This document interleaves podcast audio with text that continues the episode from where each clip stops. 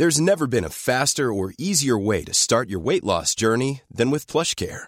PlushCare accepts most insurance plans and gives you online access to board-certified physicians who can prescribe FDA-approved weight loss medications like Wigovi and Zepbound for those who qualify. Take charge of your health and speak with a board-certified physician about a weight loss plan that's right for you. Get started today at plushcare.com slash weight loss. That's plushcare.com slash weight loss. plushcare.com slash weight loss.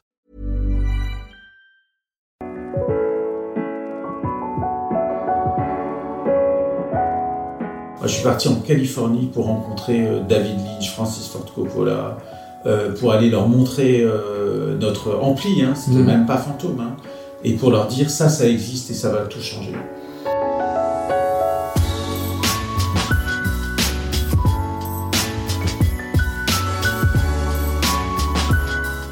Bienvenue dans Take Off, un podcast où vous allez découvrir les coulisses des startups à travers les femmes et les hommes qui sont à l'origine de leur succès. Merci de nous suivre et n'hésitez pas à vous abonner via iTunes, Deezer ou votre plateforme favorite.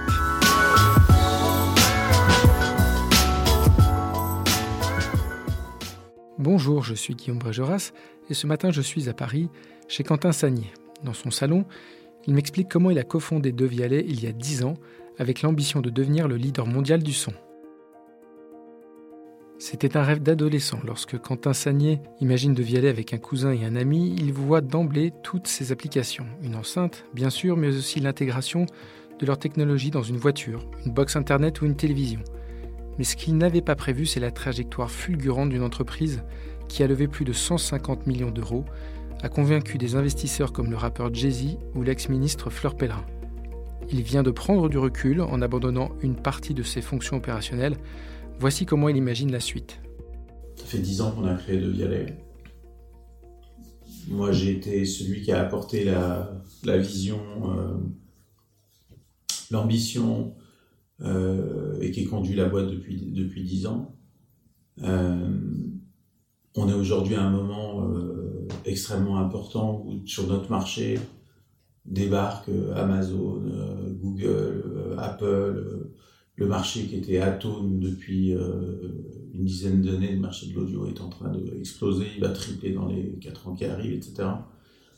Donc je pense que c'est exactement le contraire en fait. C'est d'une part, il y a des opportunités de business pour nos technologies à, enfin maintenant à saisir en fait, parce que tout le monde s'intéresse à l'audio et qu'on a les meilleures technos au monde pour, pour faire des produits audio. Il y a beaucoup de gens qui s'intéressent à l'audio et qui ne savent pas faire de produits audio, donc on a des opportunités majeures. Et puis je pense que c'est aussi le moment de, de s'interroger sur la façon dont on va, sur la route qu'on va suivre euh, pour les dix ans qui viennent. Quoi. Et donc euh, euh, c'est très compliqué à la fois de faire euh, tout ça et aussi de conduire la boîte au quotidien, ne serait-ce que parce que très, euh, je suis très souvent absent en fait, parce que je suis, euh, je suis un peu partout dans le monde, euh, notamment pour des projets de développement de licence. Qu'est-ce qui occupe justement le, le plus votre temps aujourd'hui?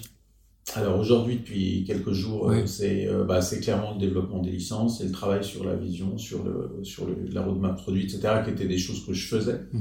Mais qui, je pense, nécessitent plus d'énergie que ce, que je pouvais y consacrer, et de même que la conduite opérationnelle de, de Vialet, qui se complexifie aussi parce que la boîte grossit, qu'elle s'internationalise, etc., nécessite aussi plus de, plus de présence que je, je peux en accorder. Donc, euh, je pense que c'est pas c'est pas un pas en enfin, pas un pas en retrait ou en arrière, etc. C'est simplement, euh, je pense que priorité, c'est ça. Et puis c'est moi, c'est ce que c'est ce que j'aime, quoi. Je pense que c'est moi ce que j'aime, c'est créer, c'est in- c'est inventer, c'est euh, imaginer, euh, voilà. Plus que gérer, euh, optimiser, euh, voilà. Enfin le, le je ne me désintéresse pas du détail, mais c'est pas mon, c'est pas forcément mon, mon talent quotidien que de, que de, que de passer beaucoup beaucoup de temps à, à ça. D'accord. Et alors, si, on va revenir un peu au sujet que vous avez évoqué euh, un peu plus tard, mais moi je voulais qu'on remonte au, au- à la genèse de Vialet. Est-ce que vous vous souvenez la, la première fois que vous avez eu l'idée le, euh, Donc vous l'avez dit, ça, ça, ça a 10 ans, euh, mais euh, j'imagine que l'idée remonte à un peu plus longtemps que ça. Mais est-ce que vous vous, vous souvenez précisément du jour où ça s'est formalisé? En fait, c'est un, c'est un rêve de, d'enfant ou d'adolescent euh, qui était de monter une boîte dans l'audio. Dans l'audio, donc ça, c'était il, y a, il y a très très longtemps, dans les années 70. Euh, mon cousin Emmanuel Nardin, donc, qui est aussi euh, cofondateur de Devialet, qui est maintenant, enfin, qui est designer. Et moi, on avait, on, on, avait un rêve à cette époque. Le, la, la, techno, c'est l'audio, en fait. Il y a, il y a voilà, c'est les, les, chaînes, les, euh, les magnétos, les, euh, voilà. Après, il y a le Walkman qui est arrivé, etc. Et nous, notre, notre rêve, c'était de monter une boîte dans l'audio. C'était vraiment euh, le truc qu'on voulait faire. Donc, on rêvait, on rêvait beaucoup. Et on avait, on avait ça en tête. Et Emmanuel et moi, je pense qu'on est des gens euh, très têtus, quoi. et donc, euh, donc, on a été entrepreneurs tous les deux, très, très vite, enfin, en sortant de nos études. Et puis, euh, Emmanuel, c'est vraiment un passionné d'audio, euh, plus encore que je l'étais moi. Mmh. Et il est, il est, et il est venu avec euh, plusieurs fois avec des idées, des, de boîtes à reprendre, de choses à faire, etc. Et puis, c'était des projets que je trouvais jamais suffisamment excitants et ambitieux. Et puis, euh, un jour, il est arrivé euh, avec le projet de... Enfin, il avait rencontré Pierre-Emmanuel Calmet, mm -hmm. Donc, qui était l'inventeur de la techno. Il avait entendu le, premier prototype qu'avait fait Pierre-Emmanuel. Et il commence à me parler de ça. Et là, j'ai compris que c'était... ça devait être le bon. Et moi, c'était un moment où euh, j'avais...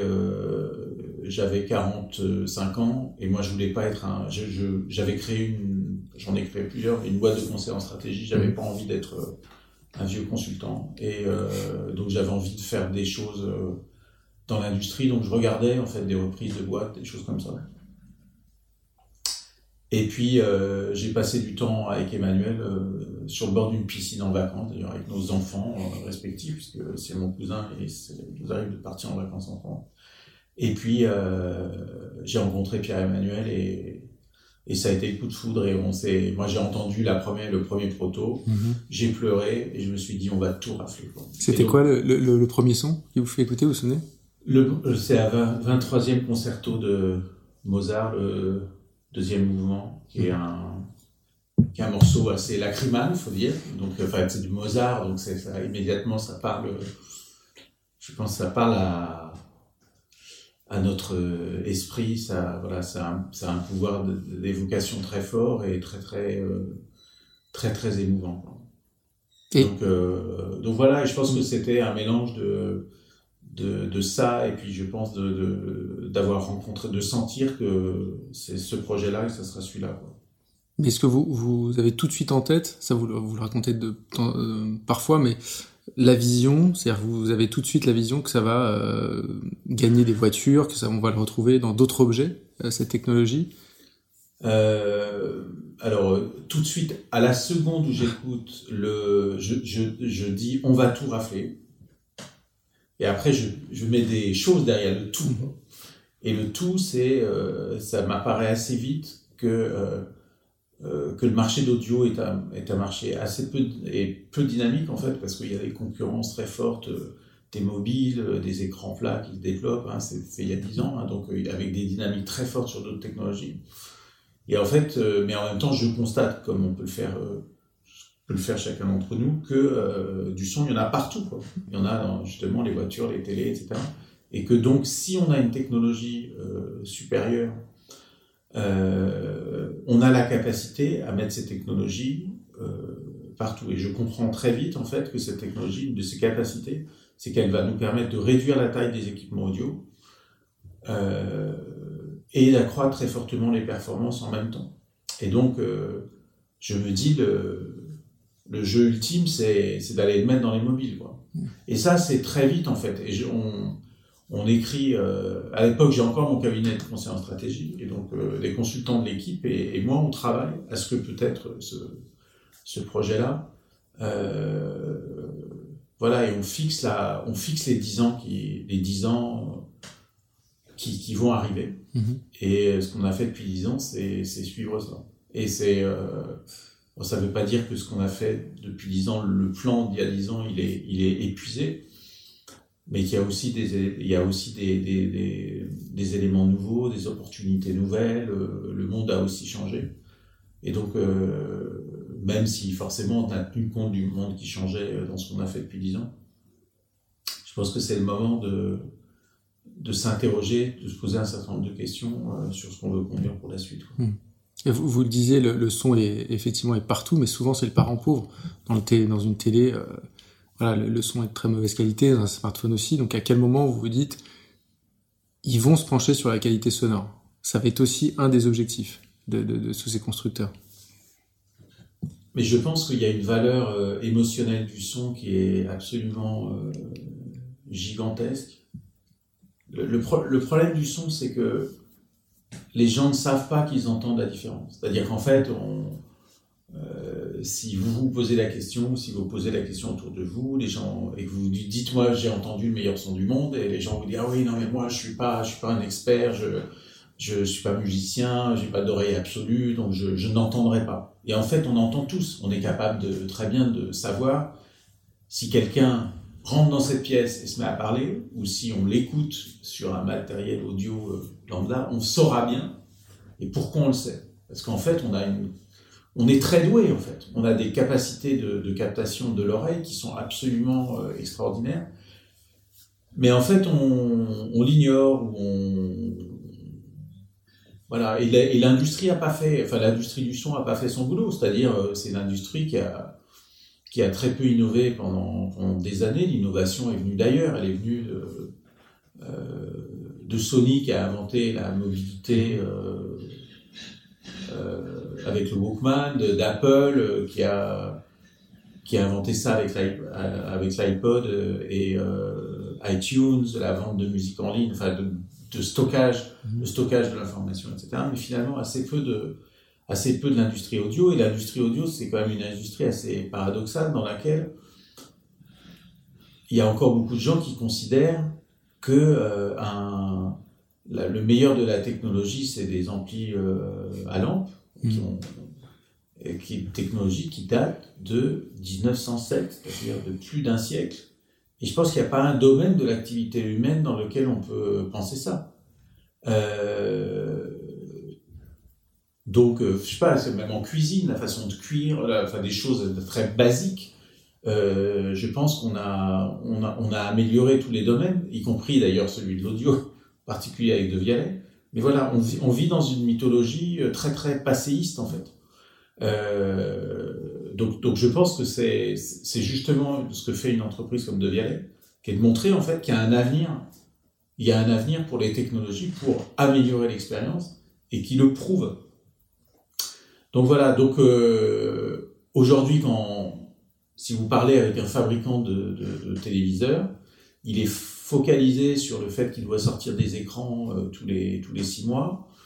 Euh, il est focalisé par une compétition très très très très forte entre les différents constructeurs. Il est focalisé sur le fait qu'il gagne très peu d'argent globalement sur le marché parce que le marché est très très concurrentiel.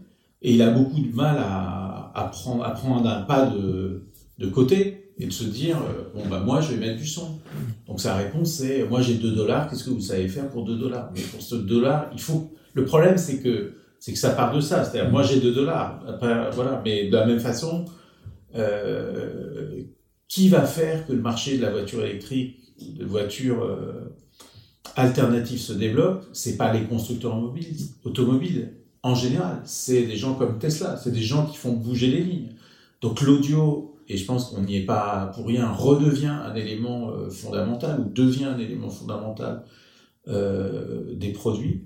Euh, l'audio devient, avec le voice control aussi, l'élément d'interface, un élément d'interface du futur hein, qui va s'additionner à ceux qui existent déjà. une souris, un trackball, un doigt sur un écran, enfin voilà, et puis la voix aussi, et puis la gestuelle, enfin tout, tout ça. Euh, donc l'audio devient, devient au, cœur, et, mais ça, ça c'est des marchés d'offres, donc ça peut venir que, des, que d'entreprises comme De Vialet qui, poussent dans ce domaine. Quoi. Et, dans, dans, les objets que vous aviez imaginé euh, pouvoir embarquer la techno il y a 10 ans, est-ce qu'il y en a dans, le, dans lequel ils ne sont pas encore embarqués, et lequel euh, serait le plus fou pour vous embarquer J'ai beaucoup d'imagination, honnêtement, je ne sais pas s'il y a des endroits où j'ai pas imaginé. Bah, il y a forcément, enfin, il y, a la télévision, l'automobile euh, et le smartphone. Enfin, c'est forcément parce que la télévision, les gens passent encore beaucoup de temps. la consommation globalement décroît, mais euh, la consommation de télévision est, est, très, encore très, très, très importante et c'est un vecteur euh, majeur de son en fait.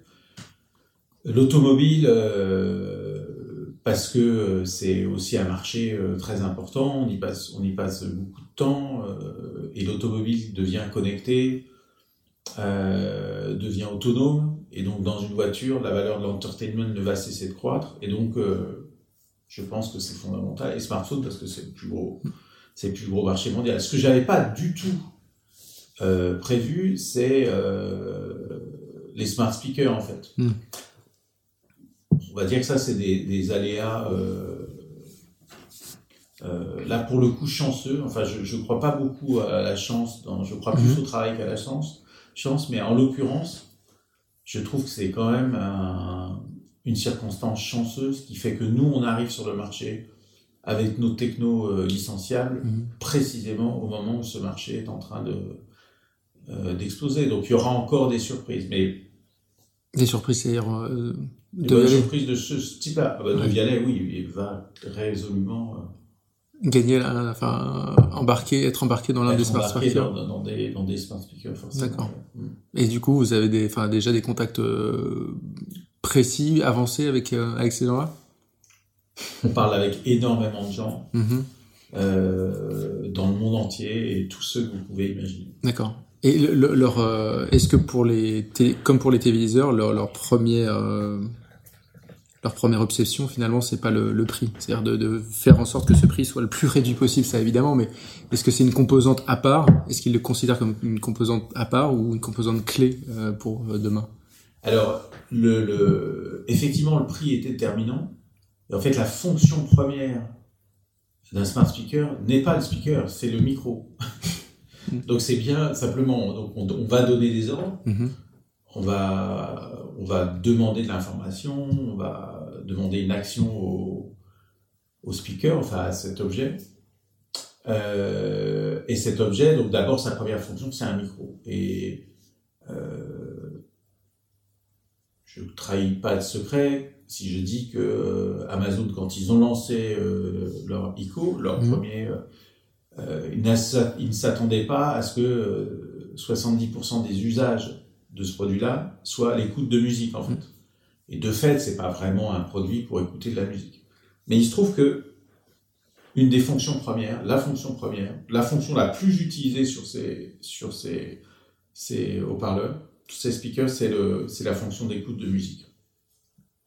Dès lors que c'est le cas, et en particulier dès lors qu'Apple arrive avec un produit euh, duquel ils vantent euh, la qualité du son. Moi, si je suis euh, un acteur de ce marché-là, et en particulier Amazon, par exemple, euh, mon inquiétude, ça peut être que au milieu de la family room, de la cuisine, où trône aujourd'hui le produit d'Amazon, le produit d'Apple s'y substitue parce qu'il va avoir un meilleur son. Et donc, euh, nous, notre vocation, c'est pas, c'est pas forcément le, le, produit à, à 100 dollars euh, qui, qui, assure la fonction micro, comme le Google Home ou le hmm. Amazon Echo, etc. Mais c'est de, c'est d'être le produit qui va apporter un peu plus de valeur sur l'expérience, mais qui peut quand même être un marché de masse, mais à quelques centaines d'euros ou de dollars, de 100, 300, quelque hmm. chose comme ça. C'est plutôt, aujourd'hui, c'est notre, c'est plutôt ça notre vocation. Et on voit que Apple est sorti avec une proposition de son qui est mhm. meilleure. Euh, Google a aussi sorti un produit avec une proposition de son qui est meilleure. Euh, on voit aussi que Sonos intègre les fonctions d'Alexa dans, son, dans ses produits, euh, etc., etc. Donc, donc il, y a, y aura forcément un appétit pour des produits qui sont capables de délivrer une expérience plus émotionnelle. Et on a des produits qui sont incomparable avec ceux de la, concurrence. On a développé des, produits de ce type-là. On a présenté, on a présenté au CIS un, produit qui est un, un speaker avec des performances qui sont très très loin devant la compétition et avec des, des, prix qui sont des produits qui permettent en faire un produit de masse, pas à 100 dollars, mais euh, un peu plus que ça. D'accord. Et ce, ce, ce, nouveau produit, ce nouveau marché qui s'est créé, auquel vous vous attendiez pas, est-ce qu'il peut faire euh, revoir votre stratégie ou vos ambitions euh, en, en, termes d'entreprise? Là, on parlait de, enfin, vous parliez d'une introduction en bourse à l'horizon 2020. En tout cas, c'était un des objectifs. Est-ce que euh, demain, ce, ce, changement de paradigme avec des acteurs quand même très très puissants peut vous faire changer et, et varier de cette trajectoire? Alors c'est pas un c'est pas un changement parce que tout ça était ça c'était prévu depuis le début que les licences allaient être le cœur de euh, du, du, dispositif, un élément essentiel du, du dispositif. Euh, mais on va dire que ça les accélère et ça, ça explique le fait que j'y consacre euh, maintenant euh, vraiment l'essentiel de mon temps. Ça explique aussi qu'il faut, il faut face à ça et face spécifiquement à l'émergence du marché des smart speakers, euh, avoir des adapter nos réponses et, et voir loin, mmh. c'est-à-dire que euh, il faut il faut être capable de se projeter sur un sur un marché dans lequel la commande vocale est devenue est devenue un, un élément important. Il faut être capable de se projeter sur un marché dans lequel on a on a séparé une des fonctions de, de, de nos smartphones et qu'on l'a mis au milieu du salon avec de la commande vocale. Hein, mmh. le smartphone a tout rassemblé. Il a rassemblé euh, euh, l'agenda, le, le, téléphone, il a rassemblé euh, le, la borne de taxi, il a rassemblé euh, la carte, il a rassemblé euh, l'appareil photo, il a, il a tout rassemblé. Et c'est la première fois depuis une dizaine d'années que l'iPhone est arrivé qu'il euh, y a une fonction qui euh, sort de l'iPhone, qui est la commande, qui est la commande vocale. Cette fonction est, elle est, elle est matérialisée dans un nouveau produit. Voilà. Ça, c'est des mouvements de, de, on dit euh, bundleisation et unbundleisation, de, de, de, de rassemblement et de séparation. Euh, qui sont des mouvements qui sont très créateurs de potentiel de valeur sur le marché de la tech. Hein, c'est euh, voilà. Aujourd'hui, euh, par exemple, la fonction la fonction de télévision, elle est aussi euh, elle est aussi sur une tablette. Mm. La fonction de télévision, elle est aussi sur un smartphone à moindre titre, mais enfin pour pour regarder certaines choses, c'est parfait. Voilà, la fonction de de commande sur Amazon, elle est sur des boutons. Elle est aussi sur des, sur des speakers. Et donc, si vous êtes une compagnie de tech qui fait du son, quel va être l'avenir de votre métier euh, compte tenu de ces bouleversements-là? Je pense que c'est pas mauvais à, ce moment, un moment de, de, de, s'arrêter un peu. Enfin, ça ne veut pas dire qu'on continue pas à foncer, mais d'une part de, prendre les marchés qui existent et en même temps de, euh, de regarder ce qui est en mesure de se profiler dans le futur pour euh, adapter des choix de technologie. Mmh. Euh, voilà, quand on développe un, un circuit intégré, euh, c'est à peu près deux ans de travail. Donc il faut il faut voir à deux ans quoi et, et voir à, enfin il faut même voir il le, le, le, le chip sera là dans deux ans mmh. et il, il sera embarqué dans des produits dans trois ans et donc c'est quoi Quels sont les, les, composants électroniques dont on aura besoin dans trois ans? Ben, il faut les il faut les penser aujourd'hui. Qui seront voilà donc il faut les penser aujourd'hui. Et euh, la prévision est un art difficile, surtout quand elle concerne l'avenir. donc euh, mais euh, mais voilà il faut il faut se penser à ça sur sur ces sur ces éléments là pour imaginer ce que peut être devenir demain. Donc c'est pas un changement de trajectoire, c'est plutôt une intensification. Plus on arrive euh, au moment qu'on a, qu'on a rêvé, qu'on a imaginé, euh, plus la granularité du temps et le réel devient euh, prégnant et mmh. il, faut, il faut aussi en tenir compte. Quoi. Et dans ma question, je pensais aussi à la trajectoire vraiment business de la, de la boîte. C'est-à-dire, est-ce que là, vous avez clairement, j'imagine, écarté quelques offres de rachat dans 10 ans et vous êtes focalisé sur cette introduction en bourse. Et est-ce que voilà, avec l'arrivée de ces gros acteurs qui ont des, moyens incroyables, un potentiel rachat pourrait se présenter et pourrait vous faire changer d'avis C'est pas du tout l'objectif. C'est pas l'objectif.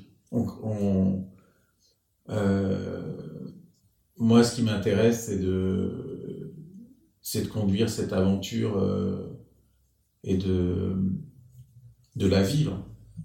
C'est pas de, c'est pas d'être, c'est pas d'être riche à millions et de, voilà. Donc c'est, euh, donc non, non. L'objectif, c'est de, c'est de, c'est, c'est de conduire la boîte, c'est de la développer, c'est de euh, c'est lui, lui, lui, donner un, lui donner un avenir euh, absolument exceptionnel, mmh. c'est voilà, de faire rêver les gens, c'est de c'est d'apporter euh, du bonheur aux gens par, par la musique, par le son, c'est voilà, c'est ça, c'est ça qui fait qu'on peut se lever le matin. Mais, mais, du coup, dans un, dans un écosystème où voilà, la, trajectoire justement est quelque chose de, très tracé avec euh, la création, l'amorçage, les levées de fonds, euh, l'exit, la sortie, que ça, quelle que soit la sortie envisagée, est très euh, pavée en quelque sorte. Comment, comment vous avez réussi à construire cette, cette, trajectoire en, en, arrivant à convaincre les investisseurs aussi? Je pense que les investisseurs qui sont rentrés dans De Vialet sont rentrés pour euh, pour l'ambition de Vialet, ils sont entrés pour faire un projet à long terme, ils sont entrés euh, euh, en embrassant la vision de De Vialet. Et enfin, on, leur a toujours dit si vous rentrez chez De Vialet pour changer De Vialet, ne rentrez pas quoi. Pas, on fera pas autre chose que ce qu'on vous a dit. Donc cette autre chose peut être modulée par par le réel, le, quotidien, les choses euh, difficiles, les choses faciles, les opportunités, les, choses sur lesquelles on peut buter. Mais la perspective, elle est là, elle est là depuis le début et les gens qui sont entrés sont entrés euh, avec cette perspective-là et l'envie d'accompagner. Après, je, je, conçois que, que ces gens-là peuvent avoir l'envie, de, à un moment, de sortir, d'être liquide, euh, mhm. voilà, etc. D'où, d'où, euh, d'où euh, le fait d'aller sur le marché financier est un, est un, est une sortie, enfin, normale et cohérente de ce point de vue-là. Mais c'est pas un exit au sens où c'est une façon au contraire de permettre à la boîte de, de continuer son projet. Alors justement, cette perspective de, de, de financiarisation sur les marchés demande une, une image très claire et très lisible pour euh, les potentiels euh, investisseurs euh, particuliers. Est-ce qu'aujourd'hui vous avez atteint ce, stade où vous pensez que voilà De Vialet a, cette image à l'échelle mondiale et, est, prête? Alors moi, je, me réveille tous les matins en, me disant que personne nous connaît, mmh. que tout le travail est à faire et qu'on est et qu'on est tout petit et qu'on a voilà, qu'on a beaucoup, beaucoup, beaucoup à gravir encore. Donc, euh, euh, j'ai pas du tout le sentiment euh, qu'on a réussi. J'ai pas, voilà, je dis on a, on a réussi un certain nombre de choses. On est, on est préparé pour l'avenir, mais euh, beaucoup de choses restent à faire. Quoi. C'est, c'est pas, je pas, je me, je me lève pas avec un, en me gargarisant de, satisfaction, mais plutôt en voyant avec euh, gourmandie et appétit ce qu'on a, ce qui nous reste à construire. Donc on est, euh, on a des atouts absolument exceptionnels sur le plan, euh, sur le plan technologique et sur le plan de mise en œuvre de ces technologies. On a, euh, on est sur un marché euh, global dans lequel euh, ces technologies prennent de plus en plus de valeur. Euh, voilà, à nous de, tout aligner pour être capable de, capter cette, cette valeur-là, d'une part rapidement, et d'autre part de préparer l'avenir pour être, pour capable de faire en sorte que ça, dure et que euh, qu'on ait des, perspectives de croissance euh, pour De Vialet dans, dans l'avenir qui soient, euh, qui soient considérables. La, durabilité, c'est l'une des choses les plus fragiles et les plus dures à accomplir pour une startup. Est-ce que le fait d'avoir autant d'entrepreneurs qui ont réussi à vos côtés est une aide? Et, si oui, très concrètement, voilà, je voulais savoir si, si certains d'entre eux vous ont apporté à des moments donnés des conseils vraiment décisifs euh, dans, dans l'histoire de, de l'entreprise. Euh, ce choix qu'on a fait des entrepreneurs, d'entrepreneurs, c'est parce que précisément, c'est des gens qui savent et qui savent euh, la difficulté qu'il y a à faire exister une entreprise, à la faire croître euh, à la faire euh, et à la faire durer. Donc je pense que c'est nos actionnaires, euh, ils ont une vision euh, assez, euh, assez saine de ce que doit être De Vialet. Et ils ont pu nous apporter des, effectivement dans, au cours des dernières années des aides déterminantes sur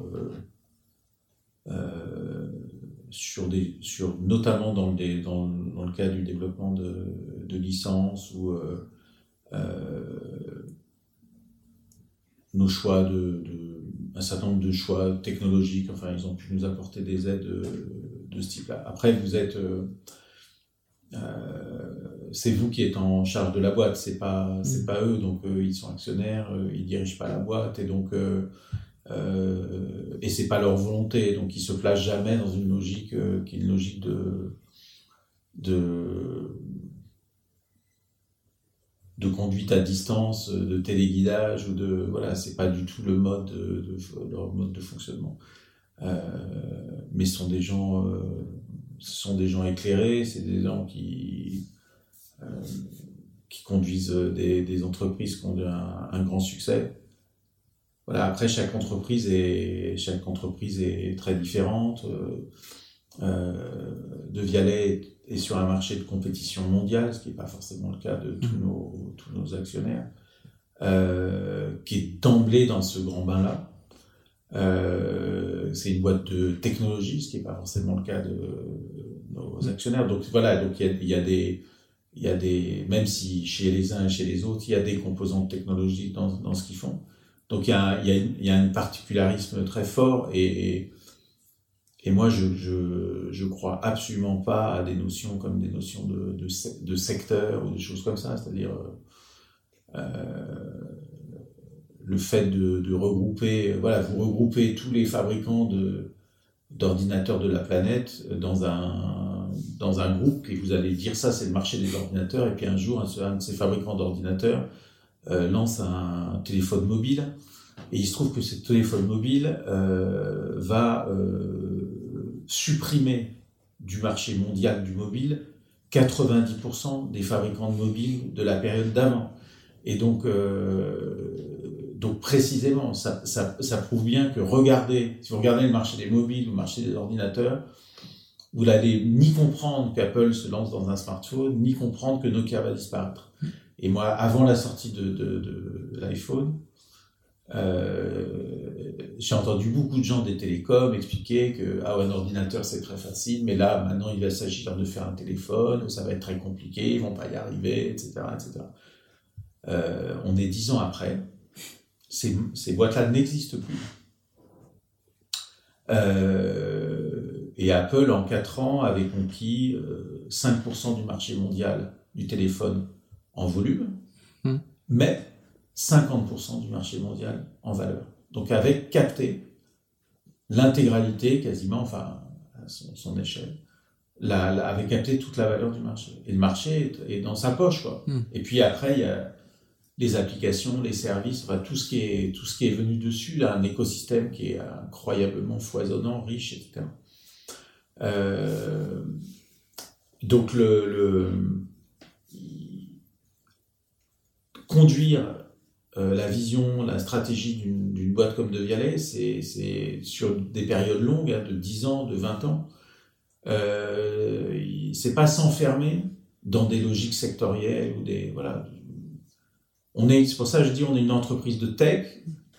Il se trouve qu'on est dans le secteur du son, mais dans les technologies qu'on a, il y a des technologies qui peuvent servir à des usages complètement différents. On a des, voilà, on m'a, dit, j'ai pas fouillé ce sujet, vous allez comprendre pourquoi. On m'a dit que par exemple, on, avait des, on a des alimentations qui sont capables de délivrer une puissance de crête extrêmement élevée, 4000, 4500 watts de manière impulsionnelle, euh, alimentation électrique très très compacte, etc. On, on m'a dit ça, c'est idéal pour, pour des missiles.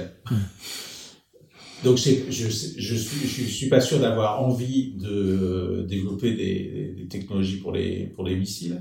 C'est un euphémisme, mais, mais voilà. Donc on peut, on peut imaginer des usages euh, extrêmement différents de technologies dont on peut disposer euh, et qui demain vont faire euh, la fortune de De Vialet. Mmh. Donc, donc il, faut, il faut avoir cette ouverture en permanence.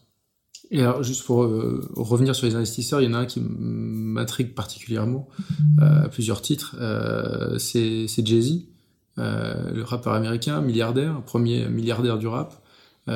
comment s'est fait cette mise en relation? Est-ce que vous l'avez rencontré? Bien sûr. Ben, en fait, moi, ce qui me, ce qui m'intéressait particulièrement avec Jay-Z, parce qu'on aurait pu signé avec des, des, grandes maisons de disques, ou pas signé mmh. d'ailleurs, mais enfin on aurait pu faire rentrer d'autres, d'autres gens au capital. Euh, moi, ce qui m'intéresse, c'est le, c'est le personnage et c'est, le, c'est son histoire. Voilà, un gosse pauvre de Brooklyn, euh, euh, voilà, qui vient, qui vient d'un milieu euh, très défavorisé et qui va, et qui va, qui va inventer sa vie. Euh, et non seulement inventer sa vie, mais enfin drainer derrière lui aussi énormément de gens. Euh, et euh, qui est dans la, je pense, dans la lignée de, de enfin, qui participe de la, de la musique qui est sans doute la musique la plus influente de, de, de du, du, siècle, de tout le siècle qui vient de se passer, euh, et un peu plus, et qui naît dans, dans les champs de coton euh, euh, d'Alabama, enfin qui naît même en Afrique avant, qui est la musique, qui est la musique des, des esclaves, la musique de, de cette souffrance infinie, et qui va essaimer du blues, du jazz. Euh, du, du rap, du hip-hop, enfin mhm. voilà, de, de, et qui va nourrir et qui va, qui va, qui va euh, nourrir toutes nos musiques en fait. Toutes nos musiques sont, sont pleines de ça.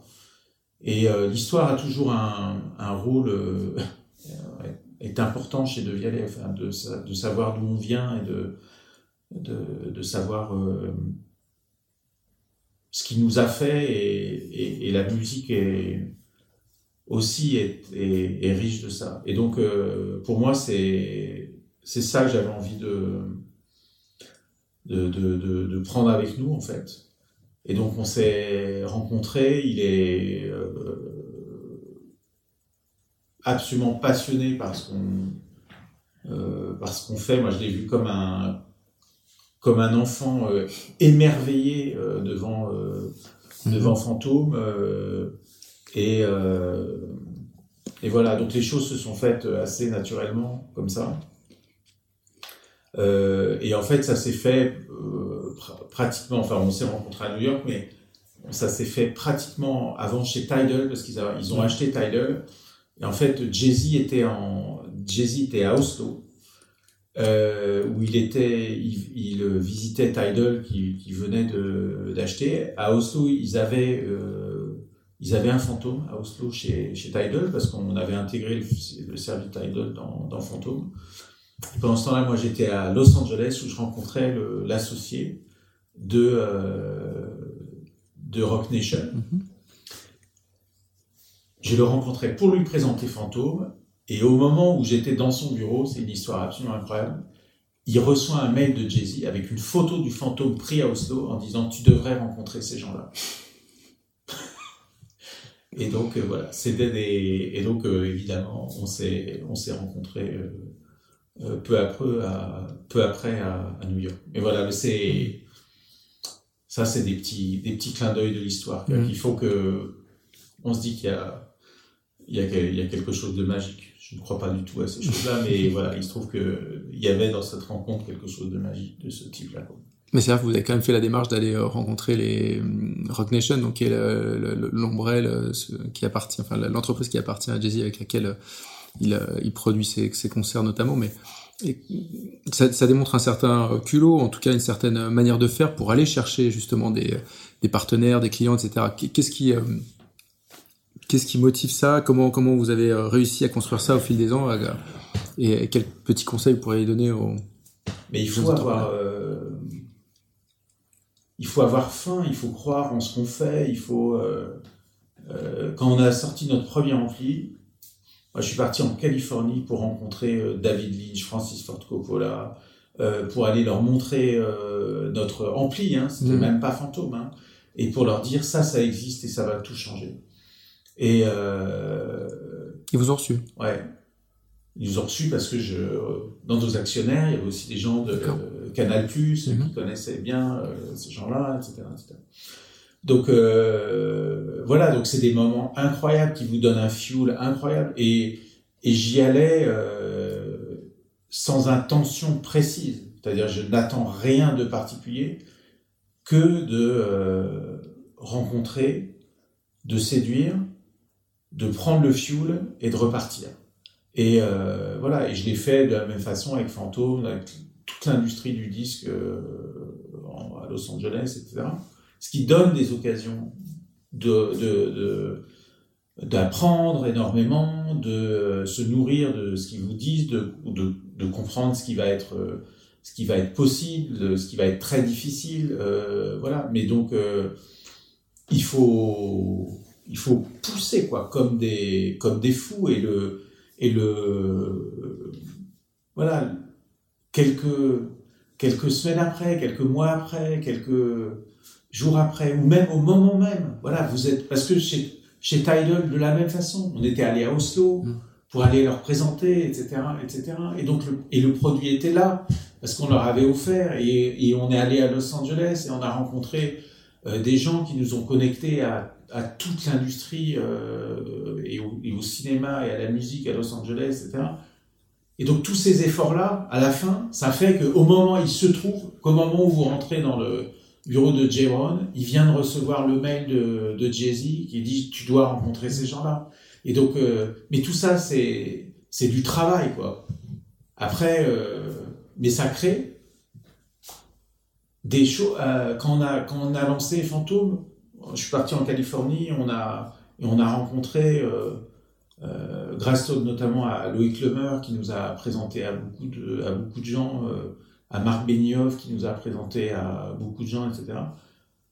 On a rencontré plein de gens pour leur présenter le produit, ce qui fait que, voilà, le jour où euh, on a demandé à Marc Benioff, tu connais qui chez Apple, à qui tu peux nous présenter, mmh. dix minutes après, on était en contact avec Angela Arendt. Mhm. Et par ailleurs, on était euh, en contact avec euh, Tim Cook, mais pas, pareil, c'est des mois et des mois de travail. Euh, voilà, il n'y a, pas de, il a pas de, il a pas de hasard. À un moment, si vous faites des centaines de connexions, vous allez créer un réseau qui va fabriquer euh, des, choses exceptionnelles. Euh, voilà, il y, a une, part de, de, de risque. Il faut mettre beaucoup, beaucoup d'énergie dans tout ça. Mais pour faire des, pour faire des grands deals, euh, voilà, pareil chez, chez Sky, c'est voilà, d'avoir des volontaires en tête, de rencontrer le, le patron de, de la technique euh, de, de Sky à un événement de la French Tech. Mm-hmm. Et de, voilà, et d'avoir en tête nos objectifs et lui dire, euh, toi, il faut que, voilà, il va falloir qu'on se voit, quoi. Et, et voilà pourquoi. Et, et, euh, et que cette personne-là, elle a déjà entendu parler de Vialet auparavant par un certain nombre de gens qui, voilà, mais c'est tout ça qui fait que vous êtes dans le, la tête des gens et que les, et dans les barbecues du vendredi soir de, de San Francisco ou de Palo Alto, ce dont on parle, c'est de Vialet. Et c'est, c'est, voilà. Et parce que vous avez pris votre bâton de pèlerin et que vous êtes parti faire ça et aller convaincre un par un des gens euh, influents. Et puis il y a des rendez-vous qui ne servent à rien. Vous Mhm. avez, au moment où vous le faites, vous avez ce sentiment-là et qui vont se révéler incroyablement riches. D'autres qui sont des rendez-vous incroyablement magiques et puis finalement qui donneront rien maintenant, mais peut-être qu'un jour, peut-être que voilà. Vous vous souvenez de la rencontre un peu la plus folle euh, dans cette histoire? La plus improbable? La rencontre la plus improbable. euh,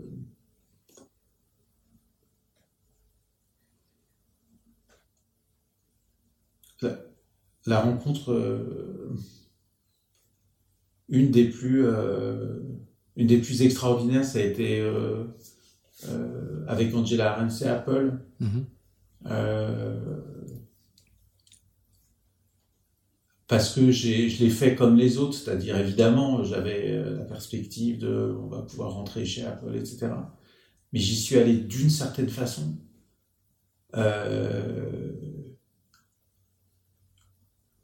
uniquement pour euh, pour la séduire, enfin au sens euh, Mhm. au sens de, de, de, de- qu'elle ait envie de devenir, qu'elle ait envie de ça.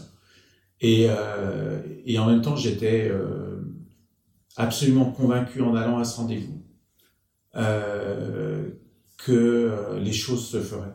Jamais j'ai imaginé sortir de son bureau et que il se soit rien passé. Je, je, c'était hors de ma pensée. Et donc, euh, je pense a un moment, votre désir devient le désir de la personne qui est en face de vous. Et c'est, euh, je veux dire, si vous êtes, euh, si vous êtes possédé par votre sujet, si vous êtes euh, profondément passionné par ce que vous faites, si vous êtes riche de, de, tout travail des équipes aussi qui, qui fabriquent, enfin qui conçoivent, fabriquent ces produits, etc., les choses vous échappent pas. Et c'est c'est ce qui s'est passé au sens où, au bout d'une demi-heure, c'est euh, elle qui me disait qu'elle voulait qu'on rentre chez, chez, Apple. Donc c'est voilà, c'est des, des moments comme ça où euh,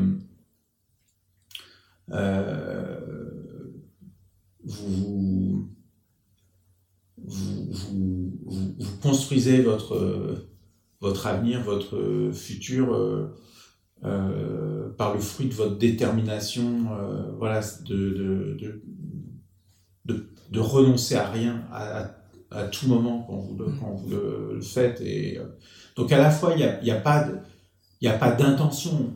Je suis pas arrivé en disant, bah voilà, on voudrait rentrer dans vos magasins, etc., etc. Je suis arrivé, j'ai dit, voilà ce qu'on veut faire avec De Vialet. Voilà, et j'ai raconté mon histoire avec Apple. J'ai raconté le jour où j'ai rencontré, euh, où j'ai rencontré mon premier Mac, euh, fin euh, 1984.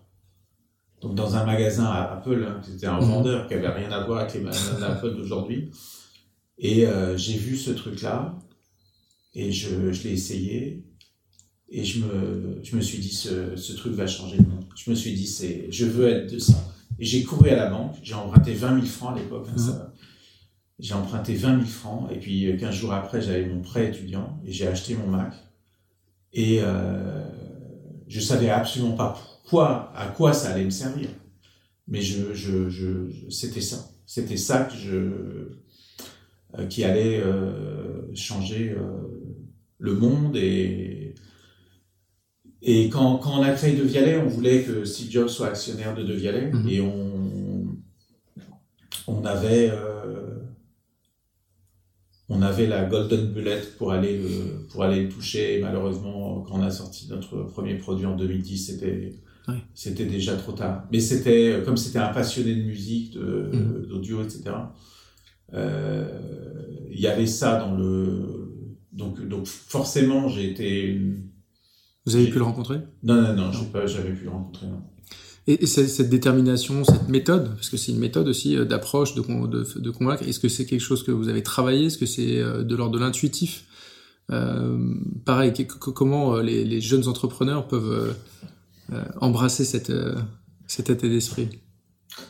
Je pense qu'il y a une, il y a, il y a, beaucoup de travail et de, je pense que ça, on s'entraîne hein, forcément à faire ça. Mais après, il y a, enfin, ou avant ça, il y a, je pense, un, il faut être ardent, quoi. Enfin, il faut être. je suis quelqu'un de, enfin, sur la brèche, quoi y compris émotionnellement. Donc c'est, je pense que ça me, j'ai appris à faire de ça une arme, à m'en servir en fait. Et je pense que euh, euh, après les gens sont différents et d'autres gens peuvent se servir d'autre chose de leur personnalité, euh, qui peut être une, en soi une force ou en soi éventuellement un élément de, de, de faiblesse ou de difficulté pour, un, pour, euh, pour, euh, pour nourrir leur passion, en fait. Donc voilà, et puis je, je pense qu'il y a un, autre élément, c'est que pour être capable de faire ça, il faut que vous pouvez pas être dans le mensonge en fait. Et donc il faut que vous ayez, aligné tout le reste derrière pour, que, pour être capable. Donc on avait les technos, on avait les talents, on avait euh, Pierre-Emmanuel, on avait Emmanuel, on avait les gens qui nous ont rejoints dans l'équipe, etc., qui ont des talents incroyables et qui font que euh, vous, savez au moment où vous allez poser le fantôme sur la, sur la table que c'est un produit exceptionnel, qu'au moment où vous allez faire play, il va se passer quelque chose d'incroyable, etc. Et donc après, euh, nourrissez-vous de ça. Et puis, et puis c'est la musique, c'est-à-dire vous, créez un moment vous créez un moment de, lien émotionnel incroyable avec les gens. Et, donc l'entretien qui suit, il peut pas être pareil. C'est donc c'est ça, c'est une chance euh, qui est liée au produit. Enfin, c'est une chance, c'est un atout du produit. Euh, voilà, c'est sûr que si je vendais des, boulons, euh, ça serait compliqué. Mais mais je, pense à des gens qui travaillent dans le domaine de dans le domaine médical, qui, qui créent des produits, des assistants mmh. médicaux, etc il y a des, il y a, il y a une dimension émotionnelle extrêmement forte. Et donc, euh, il m'est arrivé de leur dire, mais servez-vous de ça, quoi. Servez-vous de ça parce que l'émotion, c'est le réel. Je veux dire, il n'y a rien de plus réel qu'une émotion. Il n'y a rien, euh, une émotion est plus réelle qu'un tableau de chiffres qui, en, qui va, voilà, une émotion, elle est, elle est incroyablement, euh,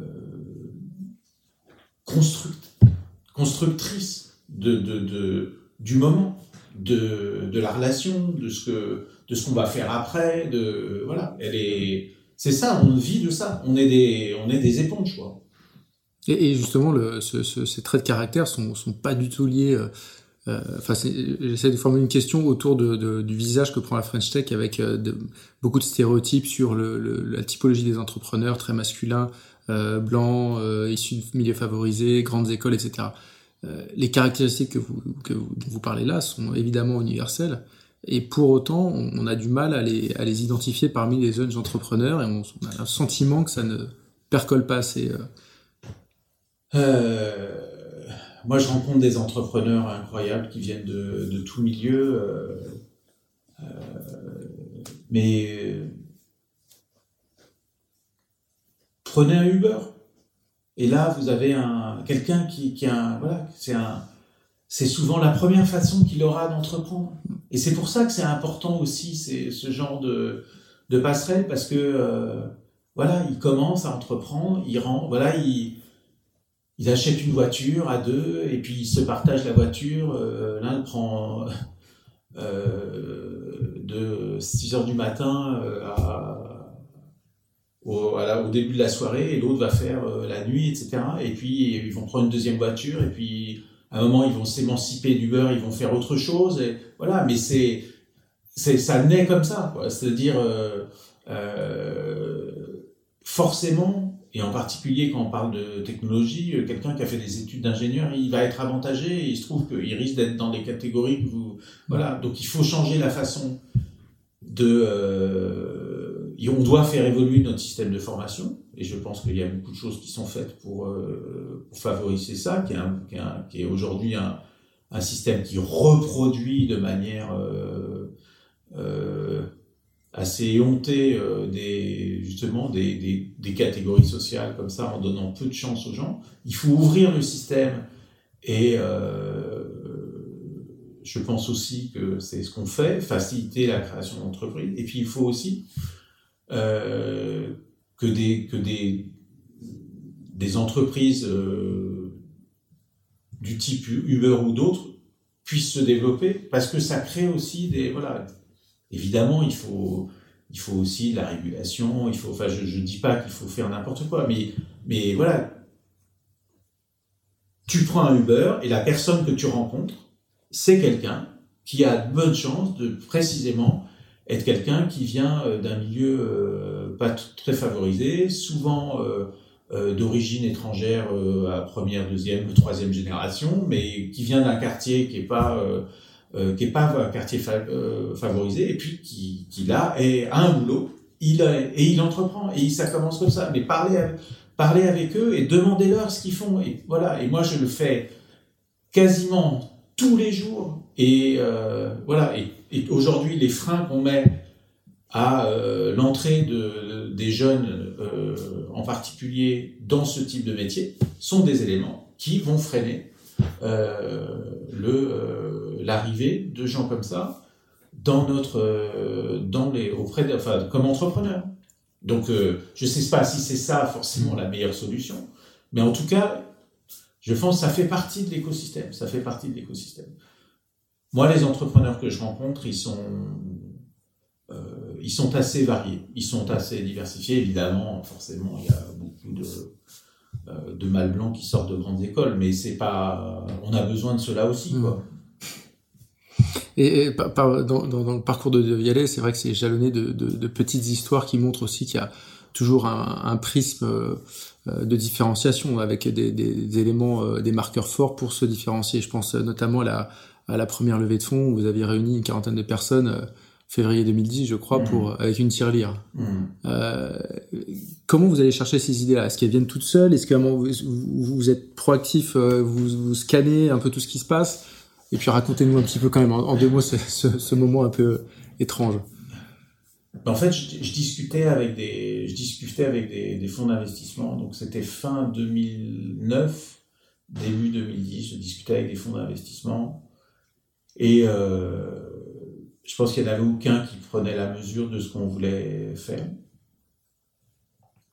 Et donc je sors d'un rendez-vous et euh, j'appelle Pierre Emmanuel, je lui dis écoute, euh, on va pas lever d'argent comme ça. Euh, on va réunir, on va moi quand je parle à mes amis ou à mes anciens clients, etc., je leur parle de De Vialet. Ils ont les yeux qui brillent et ils ont, quand je leur dis ce qu'on a envie de faire, à ce moment-là, on venait à peine de présenter notre premier proto euh, de notre rempli. Et donc on va réunir ces gens-là et l'idée, c'était, on va les réunir, on va et on va présenter le projet et on va lever l'argent en une soirée. Et en fait, ça naît parce que euh, la question qu'il faut se poser, c'est, enfin, c'est qu'est-ce que De Vialet aurait fait en fait? Si De Vialet, mm. si tu veux créer le futur leader mondial de l'audio, est-ce que tu n'inventes pas ta propre façon de faire quoi? Et en fait, là, il faut. Donc là, j'ai pas. J'ai pas. Euh, enfin, j'ai pas benchmarké, j'ai pas. J'ai pas. J'ai dit, voilà, mais au fond, j'ai envie de quoi? Et je me suis dit, j'ai envie de réunir ces gens-là. J'ai envie de se réunir ces gens-là. J'ai envie de trouver un lieu symbolique pour les réunir. Donc, euh, euh, j'ai appelé une agence qui avait des lieux à, à louer et euh, ils m'ont dit ah on a un lieu. Ah, puis c'est marrant parce que les, là, les Rolling Stones ont fait un, concert privé il y a 20 ans à cet endroit-là. Et je me suis dit, c'est ça dont j'ai besoin. Voilà, c'est ça. Ça, c'est des éléments qui forgent l'histoire. Quoi. Mmh. Et donc, c'est, c'était la galerie Bailly, quai Voltaire. Mmh. voilà, et puis on avait la grande salle, et puis on a réuni les gens là, et puis on avait une on a, on, a, on a présenté le produit, on avait nos sept premiers produits, mais avait déjà avec un packaging, etc., qui avait été monté dans, vraiment au labo. on a fait une écoute, on a présenté le projet, on a fait une écoute dans cette grande salle. On a fait, on avait une petite salle dans laquelle on, dans le noir, on faisait une écoute, tout le monde sortait en pleurant, voilà, parce qu'on voulait émouvoir les gens. Et on a, on leur a offert un coup de champagne. Et à la fin de la soirée, on avait, Emmanuel avait, avec son épouse et sa fille, ils avaient dessiné un gros, euh, enfin, ils avaient fait une grande tirelire. Euh, et les gens mettaient leurs promesses d'investissement. À la fin de la soirée, il y avait 1 440 000 euros dans le cochon. Rappelez-nous qu'il y avait. Euh... Donc il y avait une quarantaine de personnes et qui étaient euh, des gens comme euh, il y avait le directeur général de, de la FNAC à l'époque, mmh. des, anciens clients de Canal, de, de euh, patron de Studio Canal, il y avait des, des gens de, de, de, Danone, il y avait des, voilà, des amis, des entrepreneurs. Et Xavier Niel euh, Non, non, ils n'étaient pas, ils pas encore là. Non, non ceux, ils sont arrivés euh, deux ans après. D'accord. Et moi, je m'étais dit, si on a, si on a 500 000 euros à la fin de la soirée, notre million, on cherchait un million, on mmh. l'aura, euh, on trouvera en, en, rajoutant, enfin, voilà, dans, la, dans, la, dans, la, suite. Et il y avait 1 440 000 euros dans le cochon euh, à la fin de la soirée. Et je me suis dit, euh, on est en train de le faire, quoi. Mmh. On est en train de, on, on, on, est en train de faire de Vialet. Euh, Et je, le lendemain, je me suis réveillé en larmes, en fait. parce que, parce que, parce que c'était, j'avais, j'avais compris que, euh, on, on l'avait fait, tout le monde m'avait dit, mais c'est impossible, tu n'y arriveras jamais. C'était au pire moment, hein, c'est février 2010, on est en pleine crise, on est dans une période euh, épouvantable, donc, donc c'est, euh, ça pourrait pas marcher. Il y a, il y a, voilà. Et on, voilà, donc on a levé plus d'un million d'euros comme ça, mais voilà, c'est, il n'y a pas de passage, il n'y a pas de façon, il n'y a pas de façon obligée de faire des choses. Euh, il y a juste des choses qui marchent par rapport à ce que vous voulez construire. Euh, voilà, donc inventez votre propre voie, profondément. Faites des choses qui vous correspondent, c'est-à-dire, il y a des choses qui sont très difficile pour certaines personnes. Il y a des choses qui sont euh, et qui peuvent être faciles pour d'autres. Il y a des choses qui sont très difficiles pour certaines personnes, mais que des gens, que des certaines personnes aimeront faire. Hmm. Et donc, euh, vous demandez à un alpiniste euh, de faire 100 km sur du terrain plat, ce qui est très difficile à pied, il, il aura aucune envie de le faire et il le fera mal. Et vous lui dites, euh, on va monter à l'Everest, et là, vous en ferez un homme heureux et il arrivera là-haut, quoi. Mm. Donc, donc c'est, au fond, qu'est-ce qui vous correspond? Qu'est-ce qui correspond vraiment à ce que vous êtes et à, au courage que vous aurez, au courage que vous aurez pas, que vous n'aurez pas, aux, euh, aux envies que vous avez, au, voilà. Et euh, cette, euh, moi, j'ai ces courages et ces envies-là. Et donc, pour, pour boucler cet entretien, vos envies euh, pour les dix prochaines années, la vision de, de Vialet dans dix ans, vous l'avez déjà écrite? Alors, on est, il y, a, y a des choses qui vont perdurer, hein, évidemment, sur la, la, technologie, etc. Il y a, y a, y a un élément très important sur lequel on travaille aujourd'hui, c'est en fait, qu'est-ce Qu'est-ce que la musique? Pourquoi on réagit comme ça à la musique? Et en fait, pourquoi hein, vous mettez une salle de cinéma avec des gens de 140 nationalités, il n'y a pas d'image sur l'écran, vous lancez la musique du film et on ressent tous la même chose. Et en fait, parce que l'émotion qu'on a de la musique, en dehors des faits de mémoire, je parle d'une qui, qui, qui, ajoute encore quelque chose à la musique, euh, mais pourquoi on ressent cette émotion? En fait, parce que la musique, elle a un, effet fonctionnel pour nous. C'est-à-dire euh, une, attaque de corde ou un beat de batterie euh, qui tombe comme ça, bam Ça provoque chez nous une production d'adrénaline.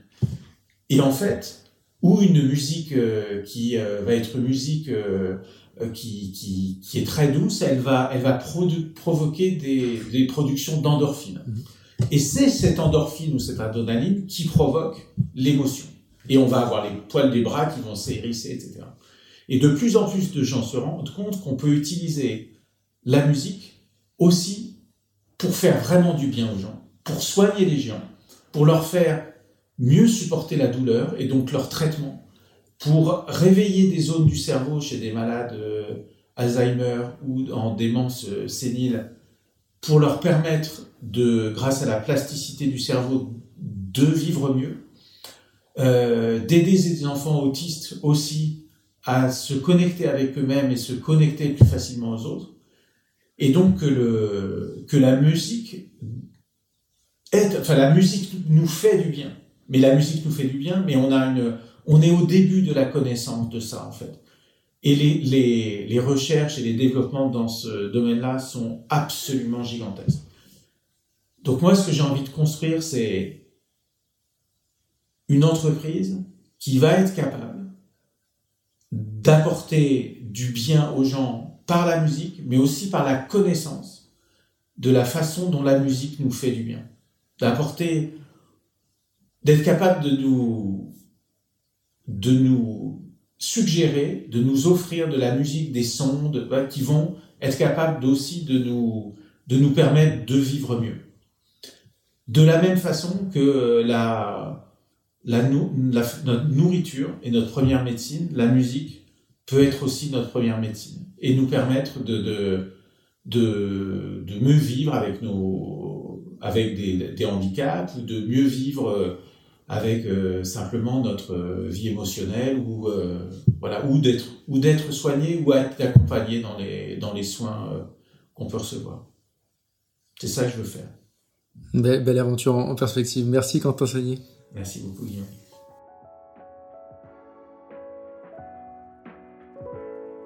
Vous venez d'écouter Take Off. Un très grand merci. Et si vous aimez les podcasts, je vous invite vivement à découvrir Sillage, réalisé par ma consoeur Déborah Loy. Elle y reçoit des personnes qui se sont relevées après un échec, un accident, et c'est très très inspirant.